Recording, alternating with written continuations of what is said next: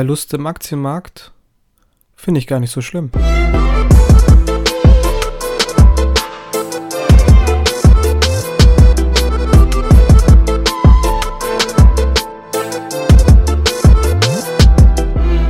Hallöchen und Assalamu alaikum erstmal. Mein Name ist Enes von halal-investieren.de und ich wünsche euch zunächst einen gesegneten Freitag, Jum'a Mubarak und Heile Jumalar. Heute mal eine kurze, weniger informative Session, bei der ich euch ein paar Impulse mitgeben möchte, da ich, wie ihr auf äh, Instagram und Co. verfolgen könnt, die meiste Zeit, die ich dem Projekt widmen kann, für den Aufbau der Webseite nutze. Lange Rede, kurzer Sinn, zurück zum heutigen Thema. Zu Beginn habe ich gesagt, Verluste am Aktienmarkt finde ich gar nicht so schlimm. Damit ist, meine ich natürlich nicht, dass ich es mag, selbst Verluste erleiden zu müssen, aber die Existenz äh, von Verlusten, also die Möglichkeit überhaupt Verluste machen zu können an der Börse, finde ich schon ganz gut, weil das so ein bisschen für uns Muslime überhaupt ermöglicht, am Aktienmarkt teilzuhaben. Mir ist nämlich damals zu meiner Anfangszeit bereits aufgefallen, dass sich islamkonforme, Scharia-konforme Produkte von konventionellen Produkten darin unterscheidet, dass man das alles so ein bisschen auf eine Partnerschaft beruht. Das heißt, dass man äh, sowohl an Gewinnen als auch an Verlusten teilhat. Das ist auch ein wesentlicher Unterschied beispielsweise zu Zinsen, welches man für Guthaben auf dem Festgeldkonto bekommen würde oder Anleihen, Staatsanleihen oder ähnliches wenn man ähm, das Ausfallrisiko mal außen vor lässt. Verluste spielen nicht nur beim Investment, sondern auch auf der Kehrseite der Medaille bei der Finanzierung eine Schlüsselrolle.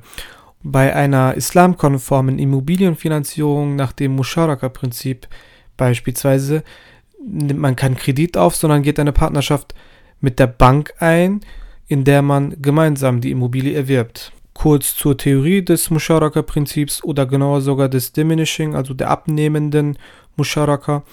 Ähm, das Ganze läuft so ab, dass die Bank mit dem Kunden eine Gesellschaft gründet und die Immobilie im Namen dieser Gesellschaft gekauft wird. Der Kunde, der streng genommen kein Kunde, sondern der Partner der Bank, der äh, ist im Besitz eines Anteils äh, des Unternehmens und im Portfolio des Unternehmens ähm, befindet sich die Immobilie. Nun zieht natürlich nicht die Bank, sondern der Kunde in Anführungsstrichen äh, in die Immobilie ein und macht vollständig Gebrauch von dieser Immobilie. Da die Bank aber auch im Besitz eines Teils der Immobilie ist, die wiederum vom Endkunden aber genutzt wird, zahlt der Kunde die Miete für diesen Anteil an die Bank. Einfaches Zahlenbeispiel. Die marktübliche Miete für die Immobilie würde 1000 Euro betragen.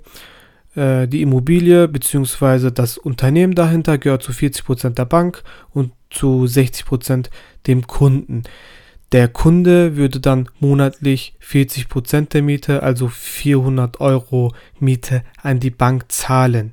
Nun möchte jemand, der so eine Finanzierung in Anspruch nimmt, nicht Miete bis in die Ewigkeit zahlen, sondern alleiniger Besitzer am Ende dieser Immobilie sein. Das Ganze wird dadurch gelöst, dass der Kunde im vorigen Beispiel nicht äh, 400 Euro Miete im Monat zahlt, sondern beispielsweise 800 Euro Miete, nicht Miete, sondern 800 Euro Beitrag zahlt. 400 Euro davon würden der Miete entsprechen und weitere 400 Euro würden für den Kauf von weiteren Anteilen von der Bank aufgewendet. Das heißt, dass im Laufe der Zeit der Kunde nicht 60% von der Immobilie hält, sondern 61%, 62% bis 100%. Je höher der Anteil des eigenen Besitzes wird, desto weniger Miete bezahlt und desto mehr vom Beitrag wird für den Kauf weiterer Anteile äh, genutzt. Aber warum habe ich das Ganze nun erzählt? Das eigentliche Thema waren ja Verluste. Da hier auch eine Partnerschaft in der Zeit zwischen der Bank und dem Kunden besteht, werden etwaige Verluste auch geteilt. Das heißt, die Bank äh, beteiligt sich auch an Verlusten. Kommt es beispielsweise zur Zahlungsunfähigkeit des Kunden und die Immobilie muss veräußert werden, dann sieht es bei der konventionellen Vorgehensweise so aus, dass am Ende die Immobilie zwangsversteigert wird und die Bank hat in erster Linie das Interesse, den offenen Beitrag noch einzuholen.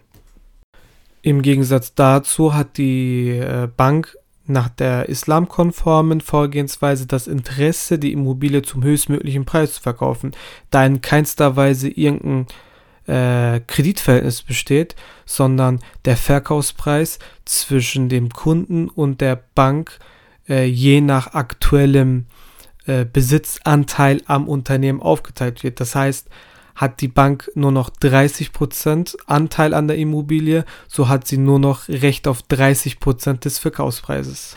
Deckt dieser Anteil nicht den ursprünglichen Anteil am Verkaufspreis, äh, weil beispielsweise die Immobilie an Wert verloren hat, dann muss die Bank damit leben und muss die Verluste einstecken. Kurz zum Schluss zusammengefasst. Bei islamkonformen Vorgehensweisen sowohl beim Investment als auch bei der Finanzierung spielen Partnerschaften und Verluste, die mit Partnerschaften einhergehen, eine zentrale Rolle. Und gekommen bin ich auf das Ganze spontan, äh, nachdem der Aktienmarkt eine, ja eine Rallye erlebt hat, seit Anfang der Corona-Pandemie schon gefühlt sind Aktienkurse nur stetig am äh, Steigen gewesen. In den letzten ein, zwei Monaten äh, scheinen insbesondere Tech-Aktien, Tech-Unternehmen zu stagnieren oder sogar zu fallen. Und in letzter Zeit dürften umso mehr Leute, umso mehr Neulinge eingestiegen sein, die ähm, sich vielleicht doch die Zunge verbrennen können und sich deshalb doch etwas mehr mit dem Thema beschäftigen sollten, dass es also auch möglich ist, dass man Verluste erleidet und dass das Ganze nicht andauernd permanent nach oben gehen kann. Ich bekomme nämlich immer wieder Nachrichten in letzter Zeit, in denen es heißt, was ist denn los an der Börse? Alles geht runter, minus 3%, minus 5%, minus 10%. Das ist doch nicht mehr normal. Ja, genauso äh, normal war es nicht, dass gewisse Aktien innerhalb von wenigen Monaten oder einem Jahr 100, 200, 300 oder sogar 1000 Prozent gemacht haben. Deshalb auch nicht kurzfristig spekulieren, sondern langfristig investieren. Das soll dann auch das Wort zum Freitag gewesen sein. Und demnächst, inshallah, wenn die Webseite steht, mit einem interessanteren und ausgearbeiteteren Thema ich wünsche euch noch einen angenehmen Tag. Assalamu alaikum wa rahmatullahi wa barakatuh.